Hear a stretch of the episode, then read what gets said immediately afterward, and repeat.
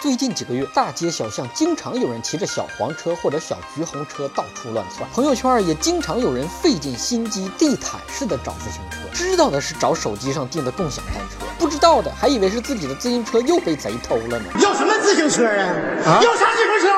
走路也就十分钟的路，非得要骑车，光找车就花了不下十五分钟，只为发条朋友圈昭告天下。我在体验互联网加共享经济出行，我在引领时代的潮流。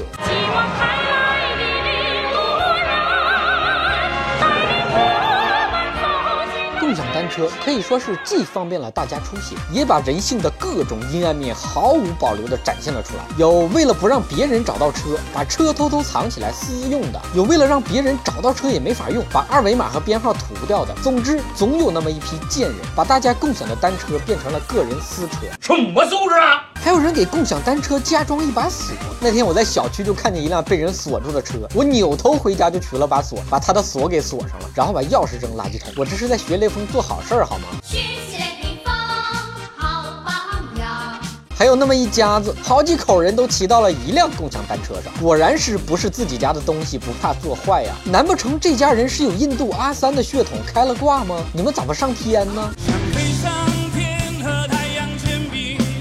这么骑车多危险啊！之前我看过一篇报道，印度一辆载客摩托车发生交通事故，五十名乘客受伤，还有的黑车司机、摩的司机因为互联网出行抢了自己的生意，故意破坏共享单车，把车的轮胎烧掉，说这叫堕胎。有一女子骑共享单车刹车失灵，整个人飞了出去，天女下凡脸先着地，共享单车公司全额赔偿了医疗费。看见了吗？这就是共享单车的好处，你骑自己的车摔成狗抢屎也没人赔你。我仿佛找到了一个碰瓷的新途径。亲爱的，你慢慢飞，小心前面带刺的玫瑰。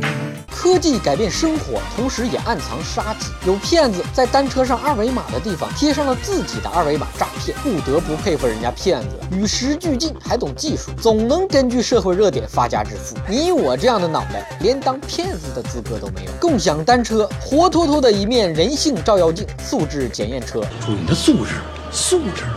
有专家觉得共享单车收押金不合理，共享单车充值的钱不能退不合理。这新事物一冒头，总有那么一批闲出屁来的人来开历史倒车找存在感。公积金、养老金我就不说了，咱先聊聊公交卡押金的问题呗。充值的钱不能退，难道不正常吗？游戏充值能退吗？理发店充值给你退了吗？公交卡、饭卡充值了也不能退，有能耐你去找食堂大妈呀，呼你一勺子红烧肉。手机话费充值了也不能退呀，有能耐你去找联通、移动啊，自己充。的纸，含着泪也要骑完。今天的蛋就先扯到这儿，想夸想骂想打想赏，可以到我的微信公众号留言，微信号是小东瞎扯蛋的汉语拼音全拼。下期再见。